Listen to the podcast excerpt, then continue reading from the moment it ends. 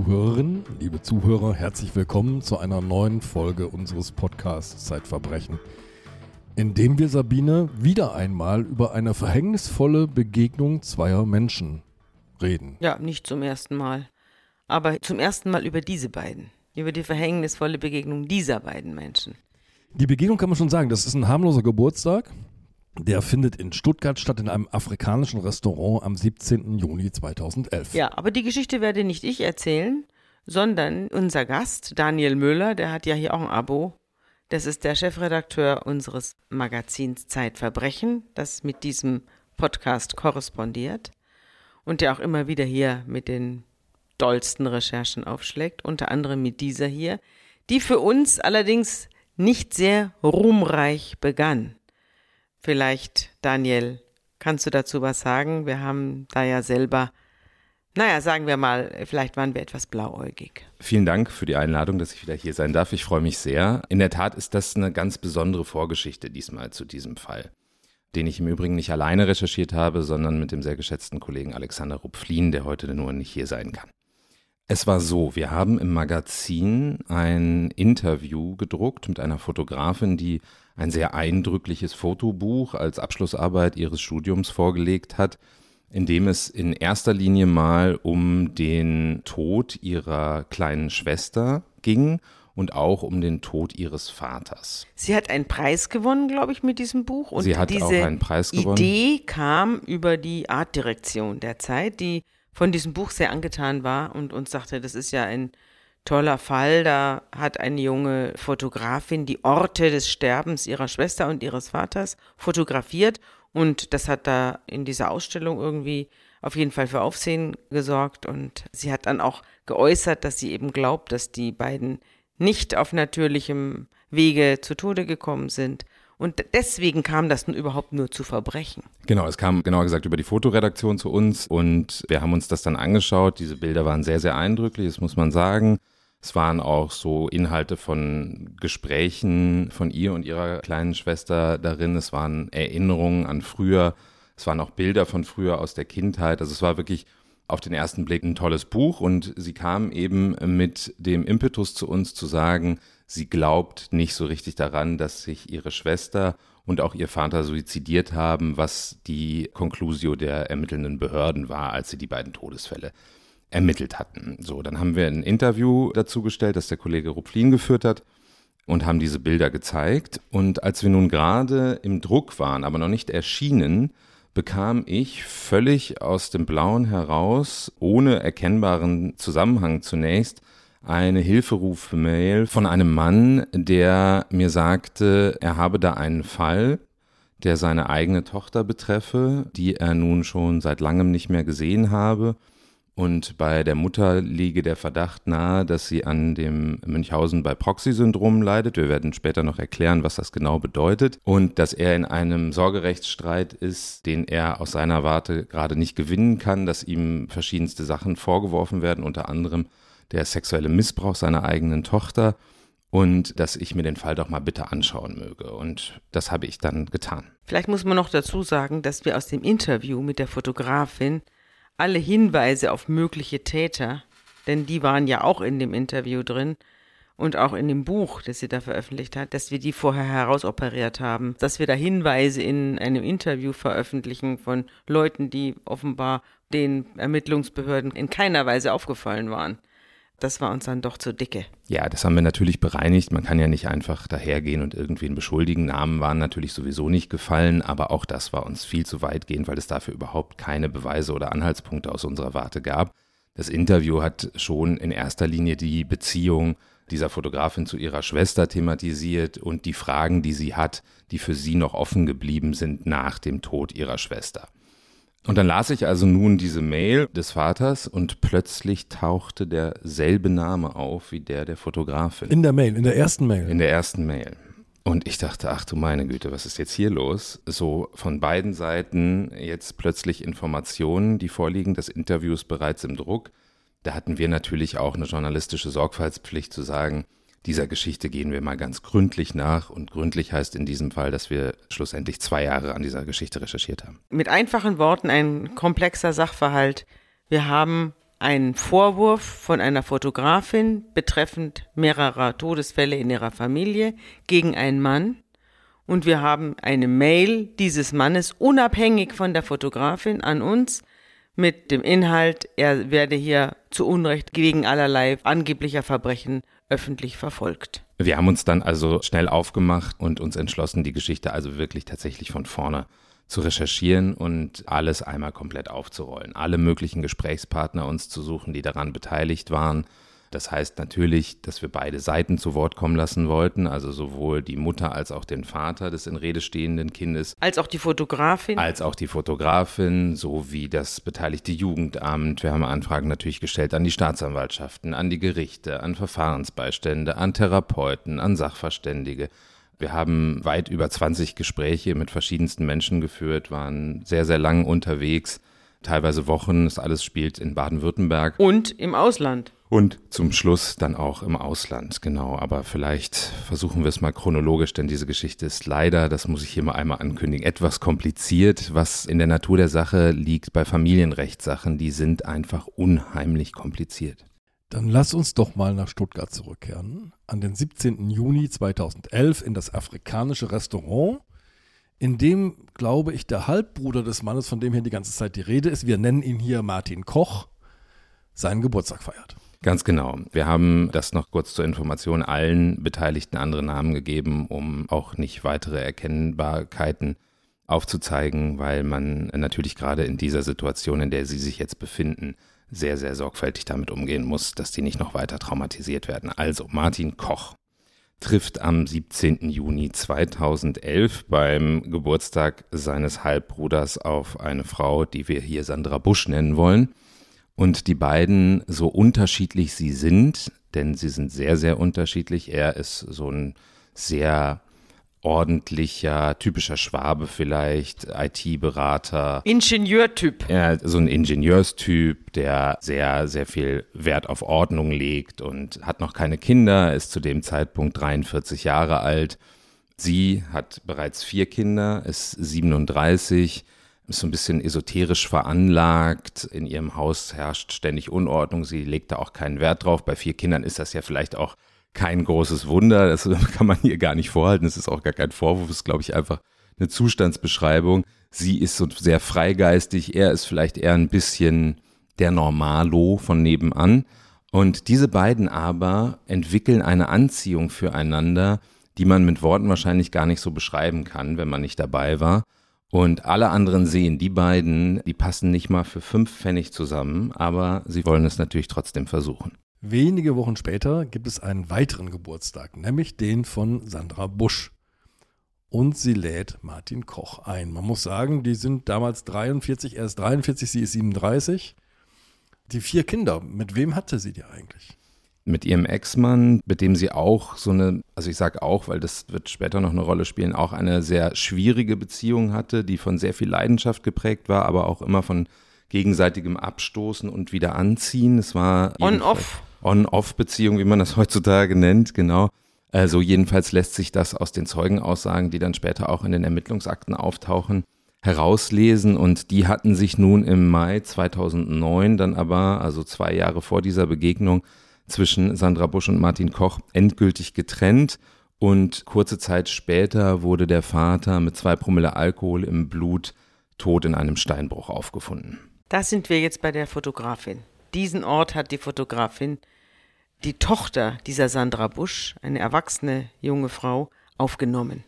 Dieser Ort war in ihrem Buch abgebildet. Wenn jemand in einem Steinbruch gefunden wird, beginnen polizeiliche Ermittlungsarbeiten. Zu welchem Ergebnis haben die geführt? Die waren relativ eindeutig und schnell beendet. Suizid. Also er wurde gefunden von zwei Jugendlichen die dann die Polizei gerufen haben. Er lag am Fuße eines Felsens, der zehn Meter hoch war oder so. Er muss da entweder runtergestürzt sein, alkoholbedingt, sodass es kein Suizid war, sondern ein Unfall, oder er muss sich selbst runtergestürzt haben. Da war letztlich das Obduktionsergebnis unklar.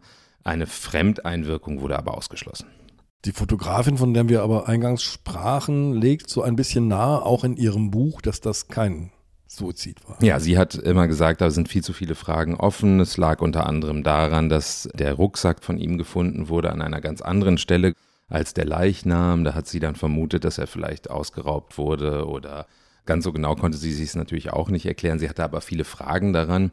Und tatsächlich wurde da auch in die Richtung Fremdverschulden nicht weiter ermittelt. Also ich glaube, es war wahrscheinlich auch einfach so ein Festklammern an irgendetwas, dass es doch nicht sein kann, dass der eigene Vater freiwillig aus dem Leben scheidet oder so eine banale Erklärung wie einen Unfall hat. Sie fragte auch, was machte der da überhaupt in dem Steinbruch? Da sei er doch nie gewesen. Wie ist der da überhaupt hingekommen? Ich glaube, das sind die ganz normalen, sehr erklärbaren und nachvollziehbaren Fragen, die ein Kind hat, wenn der eigene Vater stirbt. Also das kann man ihr ja auch überhaupt nicht vorwerfen. Es gibt es auch ganz oft. Also ganz ehrlich, ich habe ganze Ordner mit genau solchen Briefen, wo mir Hinterbliebene geschrieben haben, gerade nach den vielen Veröffentlichungen zu nicht entdeckten Tötungsdelikten.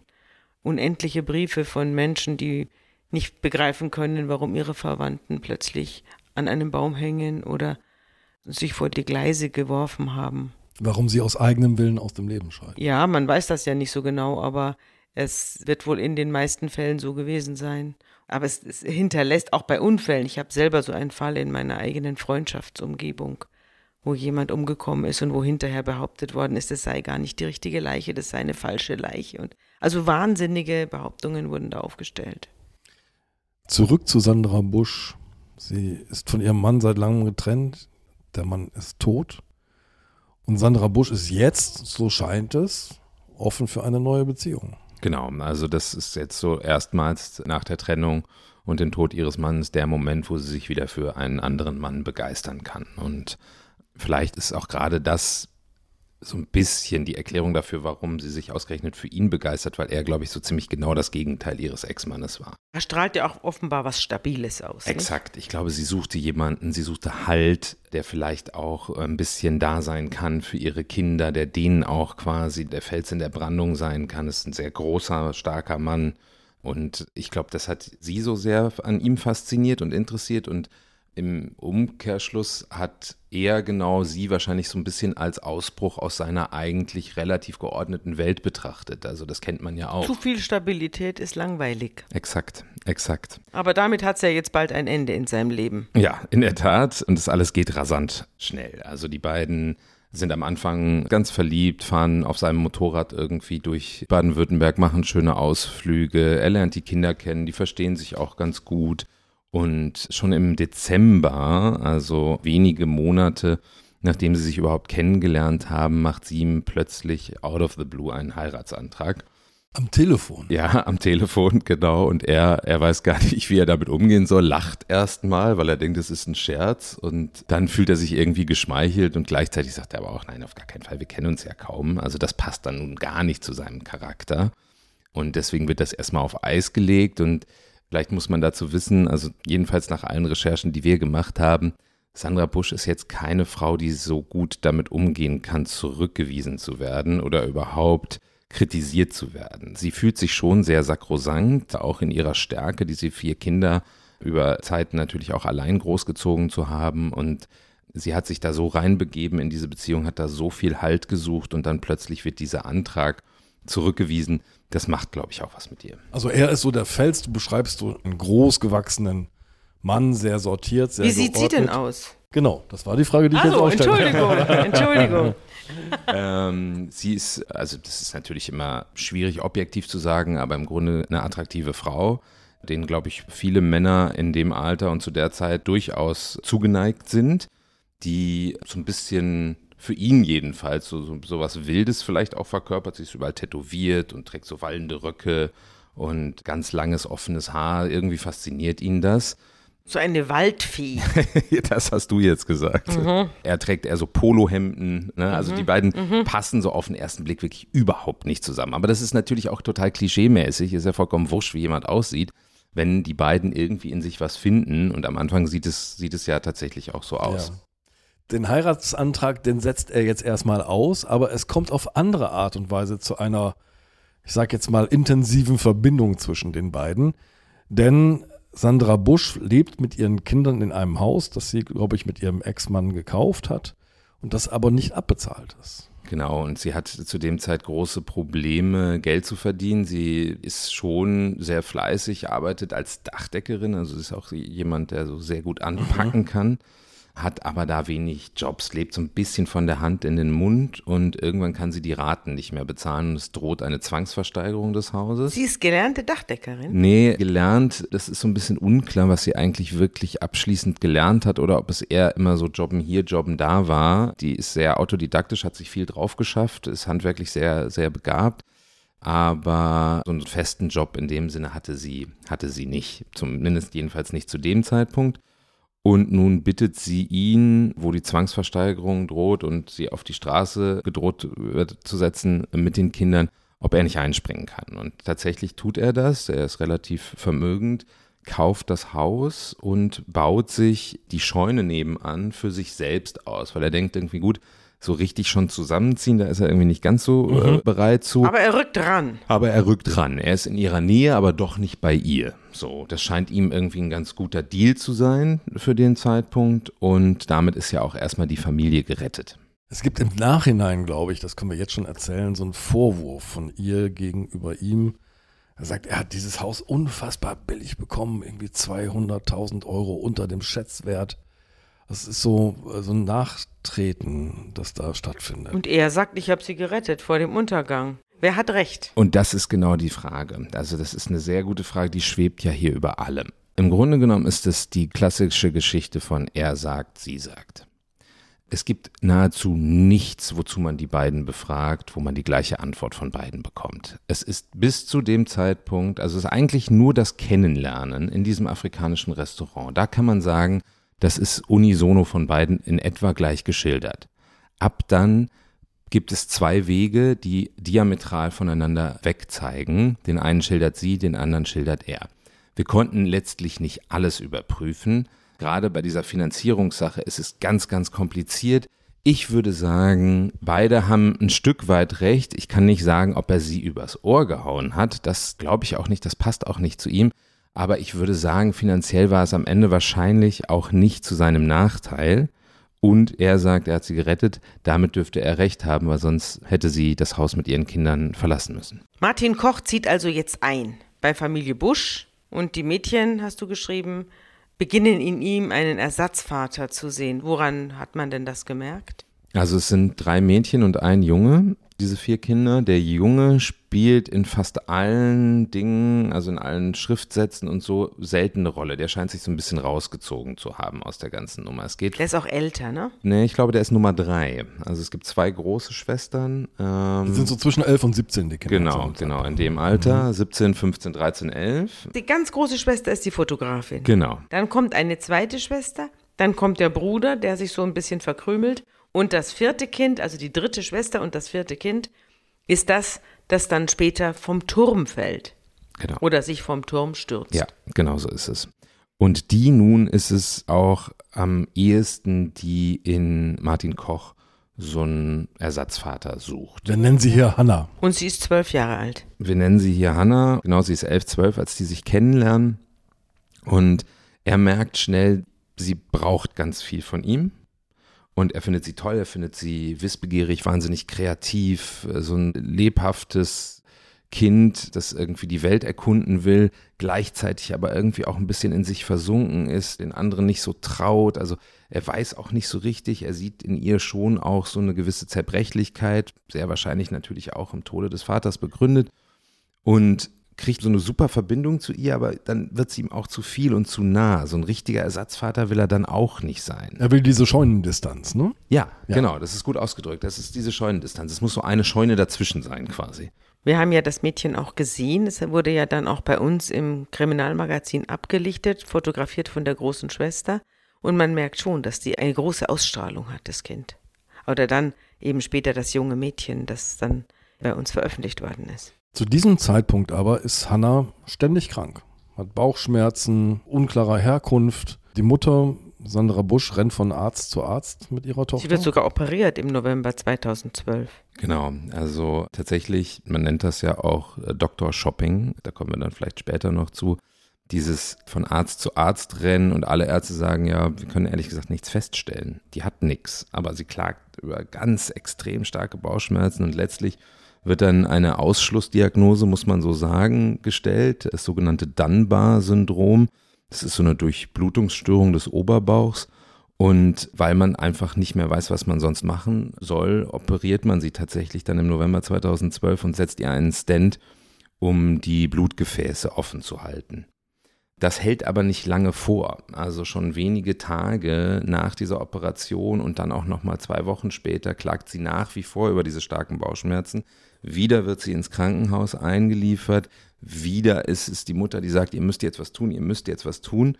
Und letztlich gibt es dann einen Arztbericht von diesem Tag, der dann aber per Fax geschickt werden soll an die Mutter, die aber kein Faxgerät hat, weshalb letztlich Martin Koch das Fax bekommt. Also sie hat gesagt, schicken Sie dann diese Genau. Nummer und die kam aber dann bei Martin Koch raus. Ganz genau. Also in, der, Scheune. In der ja. Scheune, genau. Und in diesem Arztbrief wird erstmals der Verdacht des sogenannten Münchhausen bei Proxy-Syndroms oder auch auf Deutsch Münchhausen-Stellvertreter-Syndroms gemacht. Und da heißt es, zusätzlich zu der morphologischen Problematik fiel im Verlauf der wiederholten stationären Aufenthalte eine auffällige Interaktion zwischen Mutter und Kind auf. Wir sehen einen dringenden Verdacht auf ein Münchhausen bei Proxy-Syndrom. November 2012 ist das. Genau. Und jetzt müssen wir, glaube ich, mal erklären, was das ist. Ja, also das ist eine sehr komplexe Diagnose, zu der auch viel, ich sag mal, Märchen im Raume stehen und viele, glaube ich, auch nicht ganz so genau wissen, was es eigentlich bedeutet. Zunächst einmal muss man vielleicht sagen, es ist keine Diagnose, die der Mutter gestellt wird, also keine Krankheit, die äh, Mütter oder Väter haben, die ihre Kinder, denn das beinhaltet quasi das Münchhausen bei Proxy-Syndrom, die ihre Kinder absichtlich krank machen oder krank reden, um sich dann noch aufopferungsvoller um sie kümmern zu können. Es ist eine Diagnose, die ausschließlich ein Kinderarzt stellen kann, weil es sich dabei um eine besondere Form der kindlichen Misshandlung handelt. Und das bedeutet also, dass bevor man darüber tatsächlich reden kann, ob dieses Münchhausen-Proxy-Syndrom bei jemandem vorliegt, das Kind sich angeschaut werden muss und ein Kinderarzt nur diese Diagnose stellen kann. Es wird erst ein Fall für forensische Psychiater, wenn die Diagnose gestellt wurde. Also und es wird vom Opfer her definiert. Genau, und die Täterin wird dann exploriert und dann wird geschaut, hat sie wirklich mit Hilfe dieses Syndroms quasi die Kinder misshandelt. Und da gibt es viele verschiedene Formen davon. Also es gibt Mütter, Wir haben ein ganzes Magazin dazu gemacht, also mit Titelgeschichte über das Münchhausen bei Proxy. Will ich nur bei der Gelegenheit mal erwähnen. Unbedingt, das kann man gerne auch nochmal nachkaufen bei uns im Shop, weil das ist äh, hochinteressant. Da haben wir das Phänomen einmal von Grund auf erklärt und auch an zwei verschiedenen Fällen das nochmal erzählt. Nicht an diesem, das kam jetzt noch dazu. Also die Mütter, die, die ihre Kinder misshandeln in Form dieses Münchhausen bei Proxy-Syndroms, sind eben Mütter, die den Kindern zum Beispiel, wenn sie im Krankenhaus sind und eigentlich unauffällig sind, aber sie wollen, dass die Ärzte sich wieder um sie kümmern, beispielsweise in Infusionsschlauch spucken. Oder die Diagnosen manipulieren, wenn Urin abgenommen wird, Blut da reintröpfeln. Nur damit sich weiter um das Kind gekümmert wird und nur damit alle sehen können, wie aufopferungsvoll die Mutter sich wiederum um dieses ach so kranke Kind kümmert. Das waren aber jetzt sehr harmlose Beispiele. Meistens sind es ja eben stärkere Dinge, die da stattfinden. Hin zu Also Vergiftungen. Vergiftungen sind ganz häufig medikamentöse Vergiftungen oder andere Vergiftungen, sodass das Kind richtig krank wird. Es gibt viele Kinder, die diese Münchhausen-Behandlung durch ihre Mutter nicht überleben.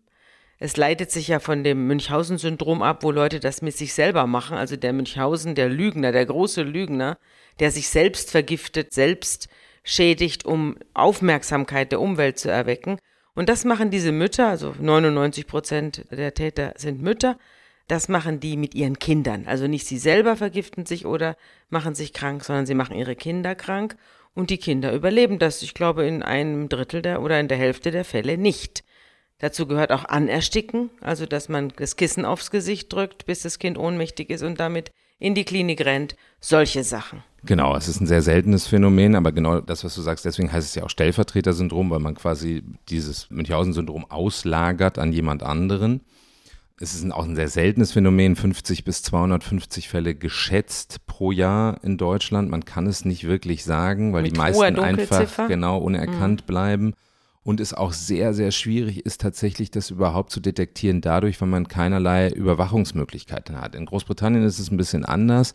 Bei Müttern und Kindern, bei denen man den Verdacht hegt, die darf man heimlich überwachen.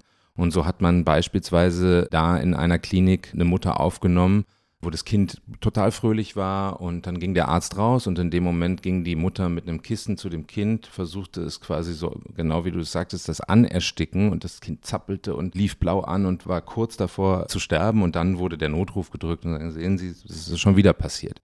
Und so konnte das nachgewiesen werden. Das ist in Deutschland aber nicht erlaubt. Ja, aber da merken es die Ärzte eben daran, dass es dem Kind immer dann schlecht geht, wenn die Mutter da ist. Und wenn die Mutter weg ist, geht es dem Kind super. Das ist eines der Kernmerkmale tatsächlich, wenn man das später diagnostizieren will, auch aus der Ferne, dass man sagt, treten die sogenannten Beschwerden, entweder sind sie real oder auch nicht real, aber immer nur dann auf, wenn das Kind mit der Mutter alleine ist. Wenn der Vater da ist, gibt es keine plötzlichen Atemaussetzer, gibt es keine Krampfanfälle. Es gibt immer nur, wenn die Mutter da ist. Und das sind so Kennzeichen. Bei Sandra Busch ist es so, dass es zwischendurch ein bisschen so erscheint. Du hast ja die enge Beziehung quasi zwischen Hanna und Martin Koch geschildert, zwischen der Tochter Hanna. Es scheint ein bisschen so, als sei Sandra Busch eifersüchtig auf ihre Tochter, weil die diese, diesen Draht findet, sozusagen, den sie nicht wirklich findet. Ist das eines der Motive oder war das schon vorher? Gab es dieses Phänomen schon vorher in dieser Familie? Da muss man jetzt ganz vorsichtig sein, weil das ist schwierig zu belegen, ob es das schon vorher gab. Es gibt Vermutungen in verschiedenen Gutachten, aber da möchte ich mich ehrlich gesagt nicht an irgendwelchen Spekulationen beteiligen. Man kann nur sagen, dass es auffällig ist, dass später, da kommen wir jetzt vielleicht gleich auch dazu, Martin Koch und Sandra Busch bekommen dann ja ein gemeinsames Kind zusammen.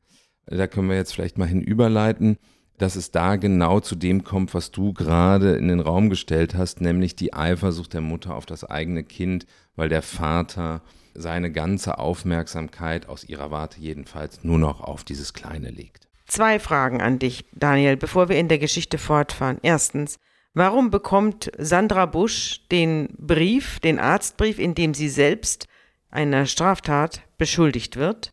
Und zweitens, warum ruft die Klinik keine Polizei? Und drittens, wie reagiert sie selbst auf diesen Arztbrief und auf diese Anklage? Sie sei eine Münchhausen bei Proxy-Mutter. Also der Entlassungsbrief geht ganz standardmäßig an die Eltern und tatsächlich auch mit diesem Vorwurf ist er ja versandt worden.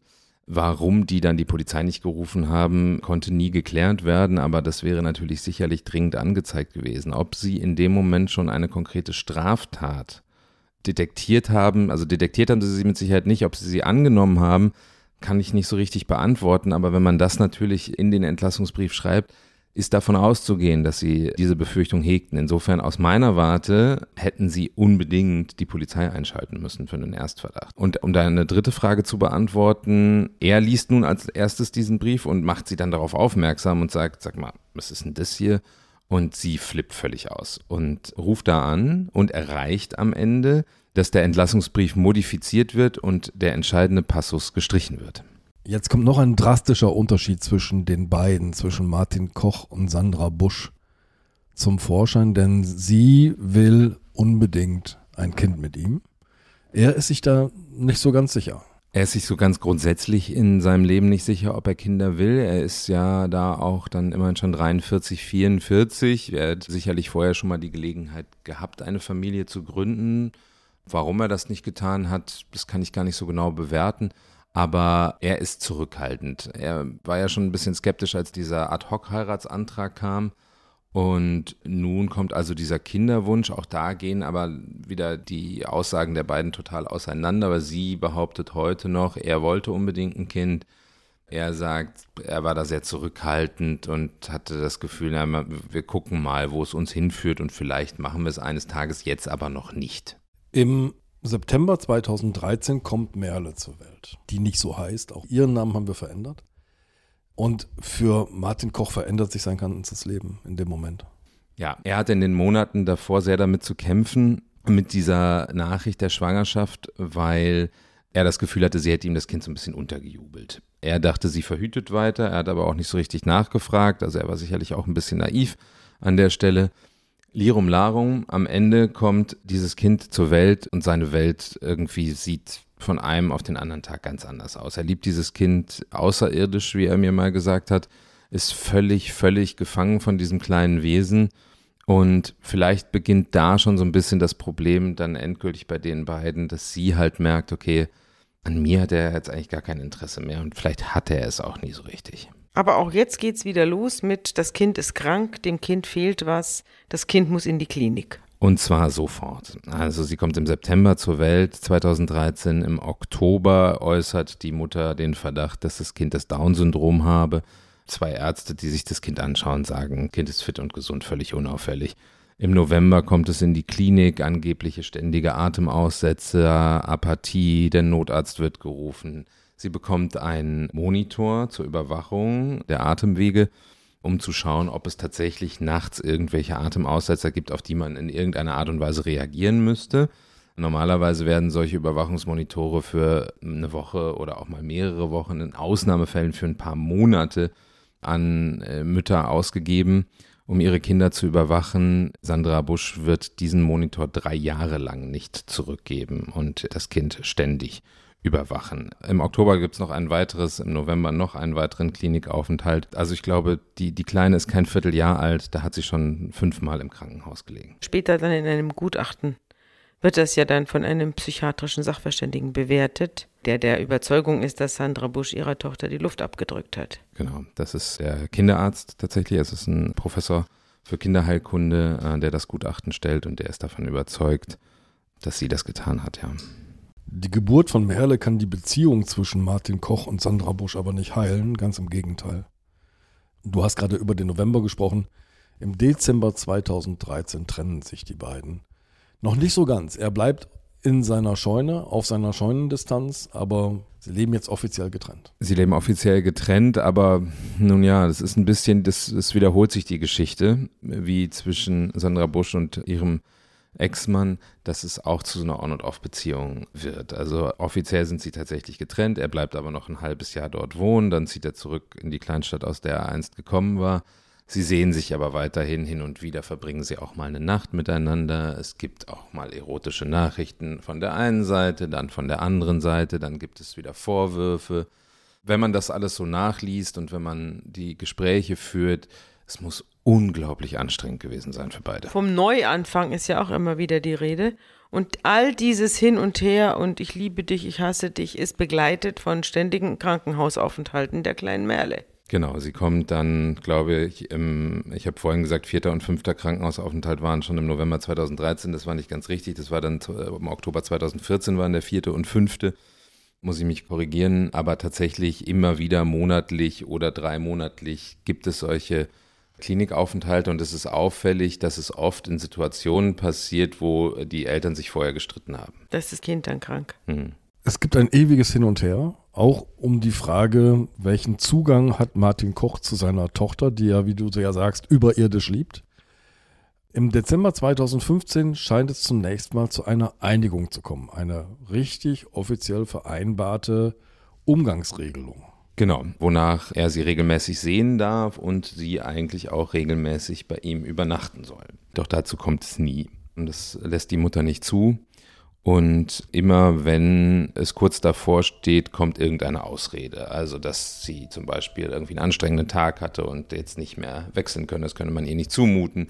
Oder es gehe ihr wieder schlecht oder sie hat jetzt doch eine Spielverabredung oder, oder, oder. Also immer gibt es irgendeine Ausrede, und er lässt sich eine Zeit lang hinhalten und macht immer wieder Druck, aber irgendwann reicht es ihm dann. Irgendwann sagt er, das kann jetzt hier nicht mehr so weitergehen und sagt, wenn du mir jetzt noch einmal bei so einem vereinbarten Termin mit so einer Ausrede kommst, dann verklage ich dich. Und ihm fällt ein, dass es ja schon mal diese Münchhausen bei Proxy-Vorwürfe gab in dem Arztbrief. Und das fällt ihm jetzt auf, dass das Spiel jetzt mit seiner eigenen leiblichen Tochter weitergeht das, was seine Adoptivtochter sozusagen oder seine angenommene Tochter Hanna ja auch schon erlebt hatte.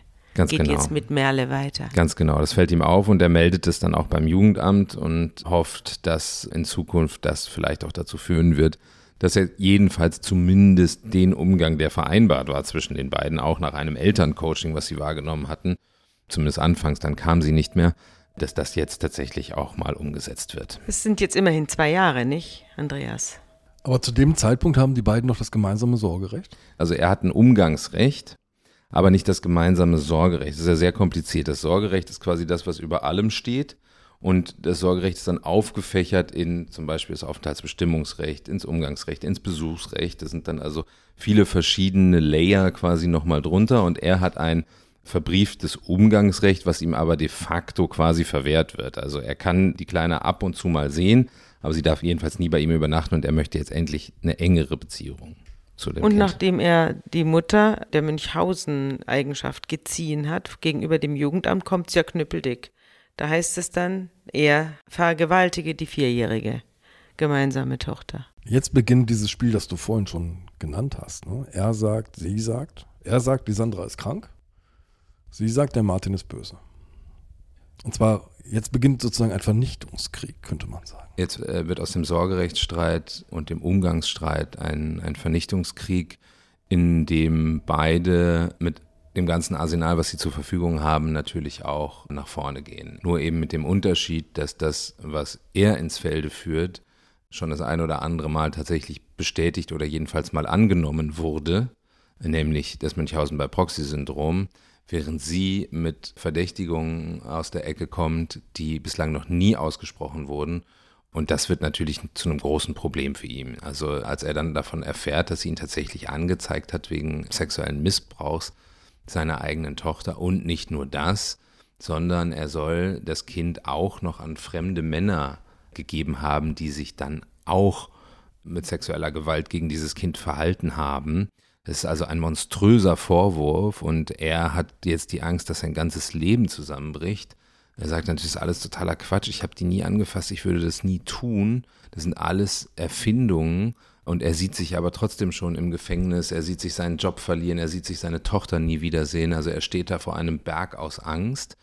Und ich glaube, sie steht natürlich auch vor einem Berg aus Angst, weil sie entweder sich einredet, dass ihrer Tochter das wirklich passiert ist, oder sie jedenfalls Angst hat, dass wenn sie das jetzt nicht spielt, diesen Vorwurf, dass sie plötzlich durch diesen Münchhausen-Vorwurf ein Problem bekommen könnte und ihre Tochter möglicherweise verliert. Also Das Kind wird befragt und erzählt detailreiche Geschichten, entsetzliche Geschichten. Ja, sie erzählt unter anderem von schwarz gekleideten Männern in einem Wald, die ihr Nadeln in den Po gesteckt haben sollen und wo sie sich ausziehen musste, wo der Papa sie hingebracht habe. Tatsächlich detailreiche Geschichten, die ihr zunächst auch geglaubt werden bei der Polizei und auch von weiteren Ermittlungsbehörden. Und das kann man ja auch ein bisschen nachvollziehen, wenn so ein Kind sowas erzählt, dass man das jetzt nicht abtut. Es ist ja wichtig, das dann auch zu ermitteln. Nur wissen wir aus so vielen Fällen in der Vergangenheit, man kann als Stichworte mal für die Hörer und Hörerinnen vielleicht die Wormser Prozesse nennen oder auch den Montessori-Prozess in Münster und später den Fall Pascal. Das kann man, da haben wir ja zum Teil auch hier schon drüber gesprochen, wo also Kindern suggeriert wurde, sie hätten solche schrecklichen Sachen erlebt und am Ende stellte sich raus, das war alles nur eingeflüstert. Und so ähnlich wird es hier auch laufen.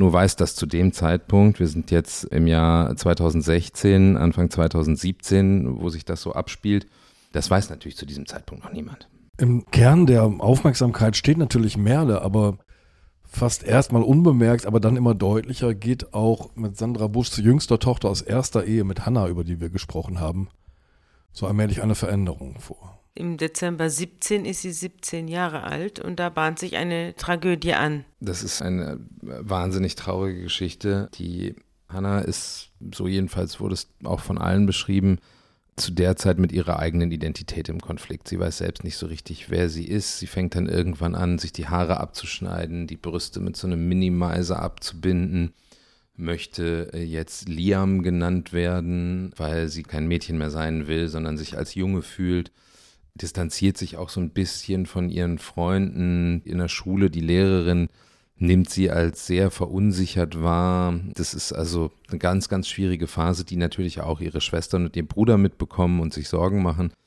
Und letztlich ist es so, dass der Vater uns erzählt hat, und das erzählt er dann auch dem Jugendamt, dass die Sandra Busch Anfang 2018 ihm gesagt habe, sie habe so ein ganz, ganz schlechtes Gefühl und die Hanna, die werde sich was antun. Und am 2. März, sie bestreitet das im Übrigen, dass sie das jemals gesagt hat. Am 2. März 2018 ist es dann tragischerweise tatsächlich soweit. Hanna wird tot aufgefunden am Fuße eines 42 Meter hohen Funkturms und danach als die Mutter die Nachricht bekommt, schreibt sie an Martin Koch so eine Nachricht, die Hanna ist tot, vielleicht verzichtest du mal kurz auf weitere Verfahren und dann ist er sehr emotional bewegt und sagt, oh Gott, wenn ich irgendwas für dich tun kann, es tut mir so leid, es gibt's doch alles gar nicht, was für eine Scheiße. Und sie schreiben sich so ein bisschen hin und her und dann schickt sie ihm eine Nachricht, in der steht unter anderem, für sie musste immer alles perfekt sein, nichts ist perfekt, außer der Tod und den hatte sie perfekt geplant. Das heißt, in dem Moment kann man sehr deutlich ermessen, die Mutter geht ganz stark davon aus, dass das eigene Kind sich suizidiert hat und schon relativ bald wird sie aber eine ganz andere Geschichte erzählen. Und ihre große Tochter, die Fotografin, wird uns auch eine andere Geschichte erzählen, nämlich die von der missbrauchten Hannah und von möglicherweise nachgeholfenem Sturz.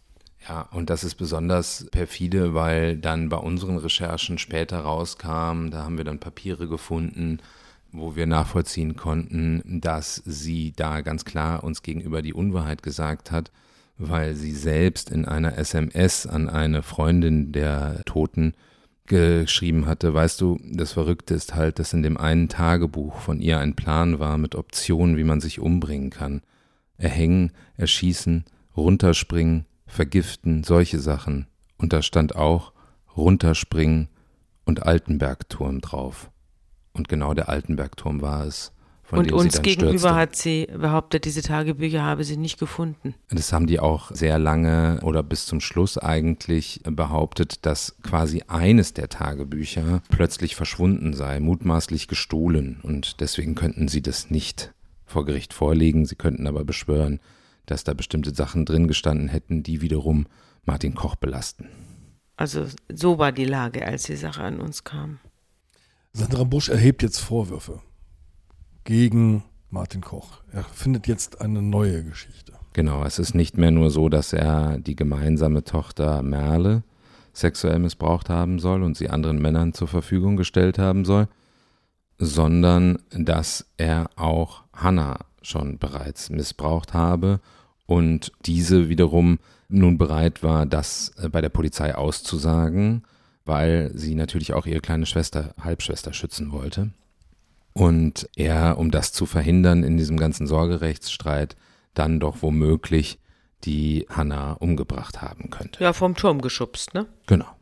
Das sind die Vorwürfe an denen aber ganz definitiv nichts dran ist. Also aber wie ist denn die Situation? Wir haben ja schon mehrfach über solche Vorwürfe gesprochen, auch wenn Nachbarinnen plötzlich entdecken, da werden Kinder in der Familie misshandelt oder missbraucht.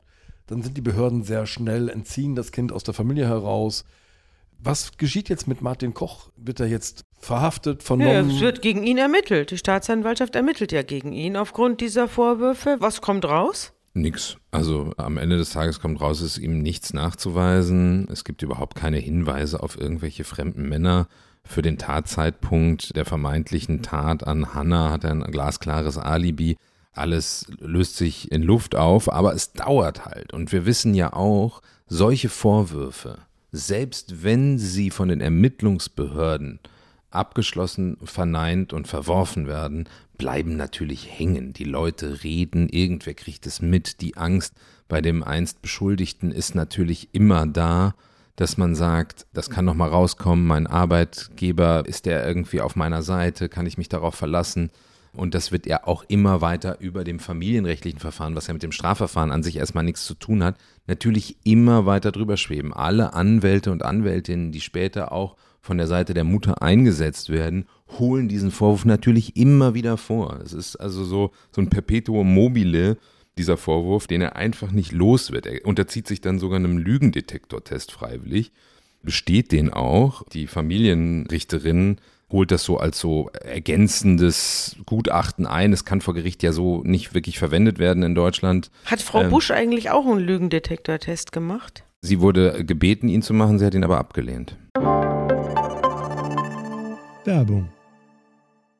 Liebe Hörerinnen und Hörer, Sie möchten das Magazin zum Podcast einmal unverbindlich testen? Dann lassen Sie sich Ihre persönliche Zeitverbrechen-Ausgabe gratis nach Hause liefern. Jetzt bestellen unter www.zeit.de/slash Verbrechen-testen.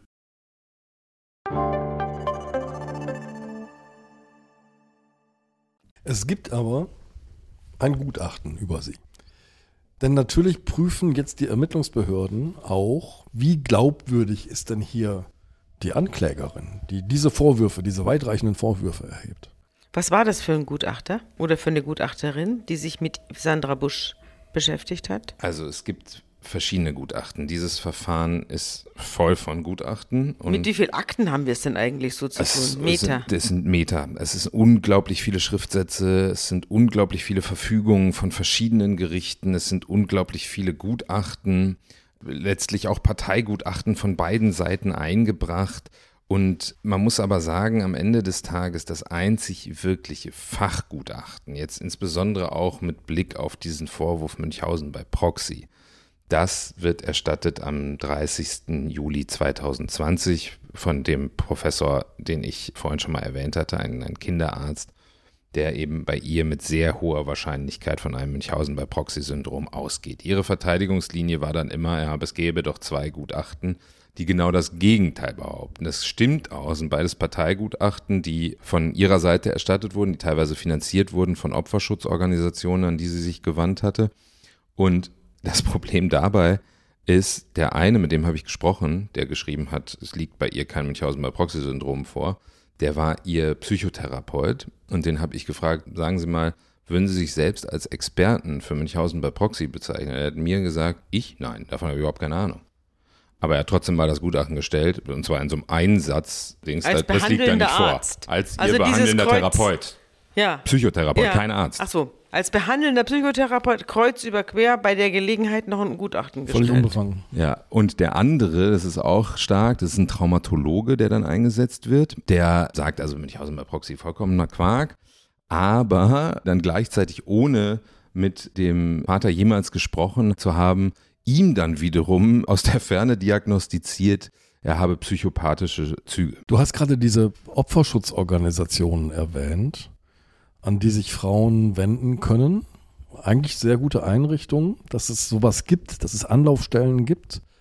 Aber manchmal verkehrt sich deren Tun auch ins Gegenteil. Leider ja. Und die bringen natürlich den guten Ruf von den gut arbeitenden und zumeist sind es gut arbeitende, seriös arbeitende Opferschutzorganisationen. Ne? Wir wollen nicht den Eindruck erwecken, dass das alles Kokolores sei. Ganz im Gegenteil, es ist super wichtig, dass sich Männer, Frauen wie Kinder an diese Organisationen wenden können. Es gibt aber leider solche, die ideologisch wahnsinnig verblendet sind und im Grunde genommen sich nicht vorstellen können, dass Mütter auch böse sein können und dass Kinder womöglich auch äh, Dinge erzählen, die ihnen eingeflüstert wurden. Für die ist alles, was eine Mutter sagt, wahr und für die ist alles, was ein Kind sagt, wahr, egal was für ein großer Quatsch es vielleicht ist es ist immer da eher die Tendenz zu sagen, der Vater wird schon der Böse sein. Es gibt leider solche Opferschutzorganisationen. Ja. Bei der Gelegenheit kann man ja vielleicht die Hörerschaft nochmal darauf hinweisen, dass es schon mal einen Podcast gab zu so einem ähnlichen Thema. Das hieß, wie das Jugendamt den ahnungslosen Müllers ihr Kind entriss. Da kann man sich dann sozusagen die Fortsetzung dieser Geschichte anhören. An den Fall kann ich mich sehr gut erinnern. Ja. Jetzt ist das Gutachten, von dem du gerade sprachst, das Gutachten des Kinderarztes in der Welt und es dreht sich. Dieses Gutachten spielt eine entscheidende Rolle. Sozusagen die Beurteilung dieses Falles dreht sich komplett. Der Fokus geht weg vom Vater und zielt jetzt auf die Mutter. Ja. Und die Familienrichterin ordnet, glaube ich, an, sie vorzuladen oder was passiert jetzt? Die Familienrichterin ordnet an, das Aufenthaltsbestimmungsrecht für das Kind von der Mutter aufs Jugendamt zu übertragen. Da noch nicht eindeutig alle Vorwürfe gegen den Vater zu diesem Zeitpunkt ausgeräumt sind, will sie auch nicht gleich das Aufenthaltsbestimmungsrecht auf den Vater übertragen. Insbesondere auch, weil die beiden, also Vater und Tochter, sich zu diesem Zeitpunkt schon sehr lange nicht mehr gesehen haben, nämlich fast drei Jahre. Die Mutter hatte das ja zwischenzeitlich nach einem etwas eskalierten Treffen komplett unterbunden und seitdem kämpfte er also dafür, überhaupt dieses Kind mal wieder zu sehen, was ihm nicht gelang. Nun war dieses Gutachten in der Welt und er ging wenig später im August 2020 dieser Beschluss. Und der wurde dann natürlich auch an das Jugendamt weitergegeben, die ja nun das Aufenthaltsbestimmungsrecht hatten. Und dem Jugendamt wurde auch aufgetragen, quasi zu der Mutter zu fahren und das Kind zu holen. So. Das Jugendamt wusste also Bescheid Sonst wusste aber niemand Bescheid. Jedenfalls niemand, von dem wir wüssten. Als das Jugendamt am nächsten Tag dann bei der Mutter vor der Tür steht, ist sie mit dem Kind verschwunden und ward nicht mehr gesehen. Das heißt, jemand muss sie gewarnt haben. Wir können nicht abschließend klären, wer es war. Aber aus dem Jugendamt. Aber die Vermutung jedenfalls liegt nahe, sage ich mal. Ich will hier niemanden beschuldigen. Na, das Gericht geht davon aus, dass das Jugendamt die Frau Busch gewarnt hat und schreibt ja auch, es gab kein Interesse daran, dass Mutter und Kind gefunden werden. Ja, genau. Davon geht das Familiengericht also aus. Also schaltet die Richterin, Familienrichterin, selber die Polizei ein nachdem das Jugendamt ihr gegenüber, jedenfalls äh, ist das auch aus den Akten ersichtlich, angekündigt hatte, sie werde natürlich jetzt von Amts wegen die Polizei einschalten, passiert das nicht, sondern Wochen später erst muss es dann die Richterin selbst machen, so dass also Tage und Wochen nicht wirklich ermittelt wird, was ist mit der kleinen Merle, wo ist die Mutter, wo sind die beiden und wie gefährdet ist das wie Kind? Wie gefährdet ist das Kind? Ja. Wir haben also jetzt einen Kriminalfall und keinen Familienstreit mehr. Jetzt genau. geht es endgültig um eine, eine Straftat, Straftat, eine erste echte Straftat, nachdem wir uns quasi hier über Jahre lang mit vorgeworfenen Straftaten beschäftigt haben, die aber keine strafrechtlichen Ermittlungen außer im Falle von Martin Koch nach sich gezogen haben, wo er aber freigesprochen wurde, haben wir es jetzt mit der tatsächlichen Straftat Entziehung Minderjähriger zu tun, wie es im offiziellen Strafgesetzbuch heißt. Wir können jetzt schon sagen, von diesem Tag im August, 26. August 2020, bis zu dem Zeitpunkt, an dem die beiden wieder gefunden werden, Mutter und Tochter, wird mehr als ein Jahr vergehen. Mhm. In dieser Zeit habt ihr ja euch auch schon eine Meinung gebildet. Damals war eigentlich ausgemacht gewesen, dass ihr über diesen Fall schreibt. Ihr habt dann nicht darüber geschrieben. Und zwar, weil die beiden verschwunden waren und weil was befürchtet worden ist?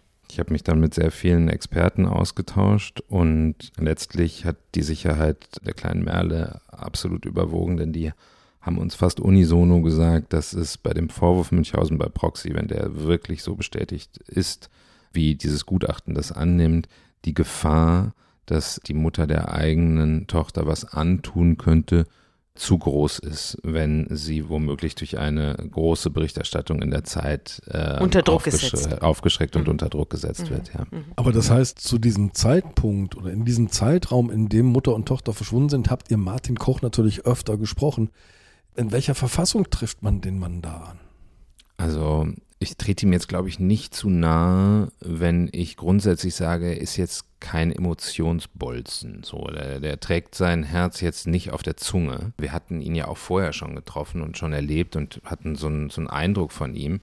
Nun aber war sein Kind verschwunden und man hat ein, teilweise eine leere Hülle da sitzen gehabt vor sich. Ein Mensch mit eingefallenen Augen, der in schrecklicher Sorge um sein Kind war und gleichzeitig aber im totalen Kampfesmodus. Also alle möglichen Anträge schickt, ist selbst recherchieren gegangen, hat Leute engagiert, hat sich mit anderen Vätern ausgetauscht, denen ähnliche Dinge passiert sind, denen auch die Kinder quasi entführt wurden ins Ausland, wo die Kinder teilweise über Jahre verschwunden waren, um irgendwie zu verstehen, was ist da passiert, was kann da passieren, womit muss ich rechnen, wie kann ich jemals wieder meine Tochter in den Arm nehmen. Also das war schon sehr, sehr bedrückend, muss ich sagen. Während Martin Koch so verzweifelt, du sagst, wie eine leere Hülle vor dir sitzt, was unternehmen denn die Ermittlungsbehörden? Sucht die Polizei tatsächlich und wie sucht sie? Es dauert lange, bis sie alle Möglichkeiten ausschöpfen, sage ich es mal so. Also bis tatsächlich ein Haftbefehl ergeht für die Mutter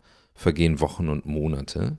Der europäische Haftbefehl insbesondere. Und ohne den können die halt auch gar nicht irgendwie Ermittlungen quasi im Ausland anfragen, um Unterstützung bitten. Das heißt, das konzentriert sich dann erstmal auf Deutschland. Es gibt wenige Spuren hin und wieder, aber gibt es tatsächlich doch welche. Und eine führt eben zu einer ominösen Person, einer ehemaligen Psychiaterin, die so eine Art Safe House für Opfer von sexueller Gewalt unterhält, wo es dann tatsächlich auch einen Durchsuchungsbeschluss gibt. Da kam man drauf, indem man Aufrufe im Internet, die äh, gestellt wurden, um der Mutter zu helfen, weiterverfolgte, wohin das Geld denn gehen soll. Follow the money. Follow the money, genau. Ja. Und dann stellte man fest, ah, zu dieser Person. So. Also es gab echte Spendenaufrufe. Da ist eine Mutter auf der Flucht mhm. mit ihrer Tochter vor einem pathologischen Vater. Der die Unheimlicher Psycho. Genau. Genau. Und das ist das, was ich vorhin schon mal angedeutet habe, diese womöglich ideologisch etwas verblendeten Opferschutzorganisationen, die dann unbenommen das glauben, was die Mutter eben sagt und sich ihr anschließen. Und in diesem Safe House wurde dann tatsächlich auch durchsucht. Äh, diesen Ort kannte man da vor Ort schon, wo das spielt. Das zugeständige Amtsgericht, da hat der Richter, der kannte das nämlich auch schon, gesagt, ja, da gibt er sein Okay, dass das durchsucht werden darf. Das sei ja schon bekannt, das sei eine sektenähnliche Organisation. Und da könne er sich das schon vorstellen, da soll man mal gucken. Da wird sie aber nicht gefunden. Werden beide nicht gefunden. Und irgendwann weitet sich das durch den europäischen Haftbefehl dann auch auf die Suche im Ausland aus. Aber es bleibt wirklich vollkommen ungeklärt. Sie haben keine wirkliche Spur. Sie können nicht mal sagen, ah, da, da waren sie mal. Also sie, sind, sie tappen völlig im Dunkeln. Es könnte sein, dass sie in diesem Safehouse waren. Es könnte aber auch sein, dass sie da nie waren. Und plötzlich, quasi out of the blue, kriege ich einen Anruf und höre nur, Merle ist aufgetaucht. Vorher aber hat das Gericht im Mai 2021 dem Vater in Abwesenheit der Mutter und des Kindes das alleinige Sorgerecht für Merle übertragen. Ja, genau. Also das hat auch sicherlich damit zu tun, dass das Jugendamt, das schon vorher immer eher auf der Seite der Mutter war und teilweise bis zur Abstrusität die Mutter verteidigt hat und ja womöglich sie auch gewarnt hat nach äh, dem Gutachten, dass die nun auch endgültig gesehen haben nach der Flucht, dass Merle bei der Mutter womöglich gefährdet sein könnte. Und deswegen wird das alleinige Sorgerecht dann schließlich dem Vater übertragen etwa vier Monate bevor die Kleine dann in Kroatien wieder auftaucht. Merde ist wieder da, so lautete der Anruf. Und dann? Und dann ging es um die Frage, wie können Vater und Tochter zusammenkommen und inwieweit ist Merle eigentlich überhaupt erst wieder aufgetaucht. Das war dann erstmal völlig unklar. Dann stellte sich relativ bald heraus, dass die Polizei in Rijeka in Kroatien, einer, einer Hafenstadt, die beiden erstmal vorübergehend mitgenommen hat auf die Wache und das kleine Mädchen dann in ein Waisenhaus gebracht hat, wo sie dann erst einmal untergebracht war und die Mutter in Untersuchungshaft genommen. Und wie so oft in dieser Geschichte ist es die Er sagt, sie sagt Situation. Er sagt, die Polizei habe sie dort aufgespürt. Sie sagt, das hat sie uns dann später gesagt, dass sie sich freiwillig gestellt habe, nachdem ihre beiden ältesten Töchter sie aufgefordert haben oder gefragt haben, Mensch, Mama, komm doch zurück, dir geht's doch nicht gut, du musst auf dich aufpassen, die Kleine braucht doch auch ihren Umgang in Deutschland mit ihren Geschwistern. Und dann habe sie sich freien Stückes dazu entschieden, zur Polizei zu gehen. Sie, muss man dazu sagen, jedenfalls sagt sie das immer leider an zwei sehr seltenen chronischen Krankheiten, Morbus Bechterew und Morbus Crohn. Und diese beiden Krankheiten hätten ihr das Leben auf der Flucht auch letztlich zur Hölle gemacht, weil sie am Ende nur noch Salzstangen essen konnte und das Gefühl hat, ihr ganzer Darm sei perforiert und sie, sie hatte so abgenommen und war auch tatsächlich, als wir sie trafen, muss man sagen, sehr abgemagert. Und das habe letztlich auch dazu geführt, dass sie Angst gehabt hat, so hat sie es uns gesagt, sich nicht mehr um ihr Kind, um Merle kümmern zu können und deswegen sie in Sicherheit zu bringen. Was hat sie denn für einen Eindruck gemacht, als ihr sie gesehen habt. Ihr habt sie ja dann im Knast besucht, oder? Nee, es war dann so, der Kollege Alexander Rupflin ist dann mit dem Vater nach Kroatien gefahren, weil der Vater ist sofort losgefahren. Als er die Nachricht bekam, ist er sofort nach Kroatien gefahren und dachte, endlich, jetzt kann ich sie abholen. Und unser Reporter ist quasi mitgefahren und dann gab es da aber vor Ort fürchterlichen Zuständigkeitsärger. Keiner wusste, wer ist jetzt eigentlich zuständig tausend Behörden, Gerichte, Polizei, deutsche Botschaft, alle waren beteiligt. Und am Ende des Tages, weil das OLG Stuttgart dann plötzlich sich einmischte und sagte, ja, ja, das alleinige Sorgerecht ist zwar beim Vater, aber wir können ja nicht garantieren, dass die, die sich jetzt so lange nicht gesehen haben, dass das für die kleine Merle gefahrlos ist. Deswegen wird das Aufenthaltsbestimmungsrecht ihm kurzzeitig wieder entzogen, sodass er das Kind also nicht mitnehmen durfte und aber auch keiner sich darüber nachgedacht hatte, wer das wer Kind denn, denn nun ja. eigentlich mitnimmt oder holt. Und Gott sei Dank war aber die Verfahrensbeiständin, eine Psychologin dabei. Und am Ende konnten sich alle darauf einigen, dass sie das Kind dann wieder nach Deutschland überführt. Als das passiert war, wiederum flog die Fotografin zu ihrer Mutter nach Kroatien und holte sie aus der Untersuchungshaft für 10.000 Euro Kaution. Also die älteste Tochter. Die älteste Tochter Und dann, als sie äh, raus war, haben die uns angerufen und gesagt, wir wären bereit, jetzt mit ihnen zu sprechen. Und dann sind der Kollege Rupflin und ich gemeinsam nach Rijeka gefahren und haben die dort getroffen in so einem Airbnb-Apartment im fünften Geschoss mit Blick übers Meer und haben da, ich glaube, fünf oder sechs Stunden uns den ganzen Fall nochmal aus ihrer Warte erzählen lassen, was uns natürlich auch wichtig war, damit man beide Seiten tatsächlich anhört. Ihr wart also zu viert, die Fotografin war auch dabei. Ja, Was wissen wir denn über diese lange Zeit? Wo haben die beiden sich denn versteckt? Man weiß tatsächlich leider sehr, sehr wenig. Auch in den Ermittlungsakten ist meines Wissens nicht in irgendeiner Art und Weise aufgelistet, wo sie sich konkret aufgehalten haben. Wir wissen nur, dass es eine gewisse Deutschlandreise gab und wir wissen, dass sie ein paar Wochen wenigstens am Ende eben in Kroatien waren. Zunächst in einem Wohnkomplex am Rande von Rijeka mit einem Pool, wo die kleine Merle auch ständig im Pool gewesen sei. Wir wissen aus Gesprächen von Merle und der Verfahrensbeiständin und von Merle und ihrem Vater, aber auch von einem kurzen Gespräch von Alexander Rupflin mit Merle, dass sie auch mal auf einem Bauernhof gelebt haben und dass sie mal bei einer alten Frau gelebt haben, wo es aber nicht so schön war, dass sie zwischendurch auch in einem Zelt gewohnt haben. Das sind so die Informationen, die wir belegen können oder eben aus Merles Erzählungen belegen können, ja. Wie sah denn die Mutter und die Tochter aus, nachdem sie so lange unter sehr, sehr prekären Verhältnissen irgendwo im Wald im Zelt gewohnt haben? Ja, als wir da in Rijeka waren, haben wir ja die Mutter nur getroffen, die wirklich nicht gut aussah im Sinne von körperlich einfach mitgenommen. Also sie war wirklich sehr, sehr dünn und abgekämpft, so ganz glasige, müde Augen, jetzt ganz, ganz große Augen, aber man hatte so das Gefühl, die sind einfach wahnsinnig müde. Und gleichzeitig wirkte sie aber nach wie vor sehr kämpferisch und ist auch so eine Person, und das haben ja viele Mütter, bei denen diese Diagnose im Raume steht. Also, ne, wir haben ja schon erklärt, es ist keine Diagnose der Mutter, aber immer schwierig zu formulieren bei diesem Münchhausen bei Proxy-Syndrom, dass diese Mütter sehr, sehr geschickt darin sind, Geschichten zu erzählen, Wahrheit vielleicht auch zu verdrehen, sehr überzeugend zu sein. Und man muss schon sagen, wenn man bestimmte Sachen nicht schwarz auf weiß belegen könnte, wäre man geneigt gewesen, nach diesem Gespräch zu sagen, ja, wahrscheinlich vieles von dem, was sie jetzt so erzählt hat, klang aus ihrer Warte absolut richtig schlüssig und wahr sie hat auch, wenn man sie irgendwie konfrontiert hat mit bestimmten Sachen, auch immer so ein, so ein bisschen was zugegeben und dann aber wieder einen anderen Vorwurf obendrauf gesetzt. Also sie ist schon sehr manipulativ, sehr geschickt. Es ist eine kluge Frau. Und dass sie das alles nach dieser Untersuchungshaft da, die sie in Rijeka dann ja doch auch erlitten hatte, dass sie das noch so imstande war, alles zu erzählen, hat mich schon auch beeindruckt. Ich verstehe auch, was vielleicht der Martin Koch ganz am Anfang mal in ihr gesehen hat, so dieses, irgendwie eine faszinierende Persönlichkeit, die einfach gut Geschichten erzählen kann, die einen so mit dem, was sie erzählt, für sich einnehmen kann. Also das konnte ich dann schon auch wieder nachvollziehen.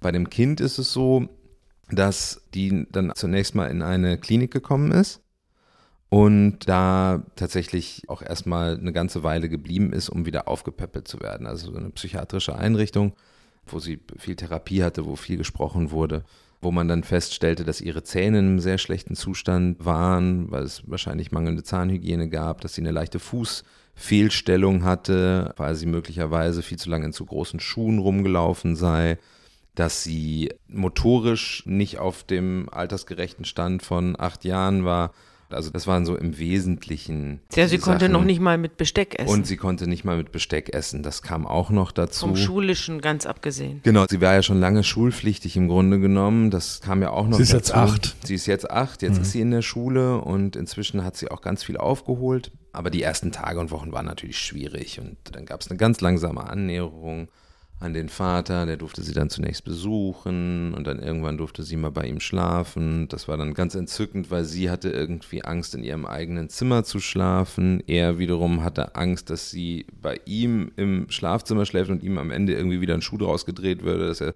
vielleicht doch noch seine Tochter sexuell missbrauche. Und so haben sie dann beide im Wohnzimmer gesessen, sie auf der Couch gelegen, er auf dem Sessel und sind da gemeinsam eingeschlafen. Das letzte Mal habt ihr sie am 6. Januar dieses Jahres gesehen.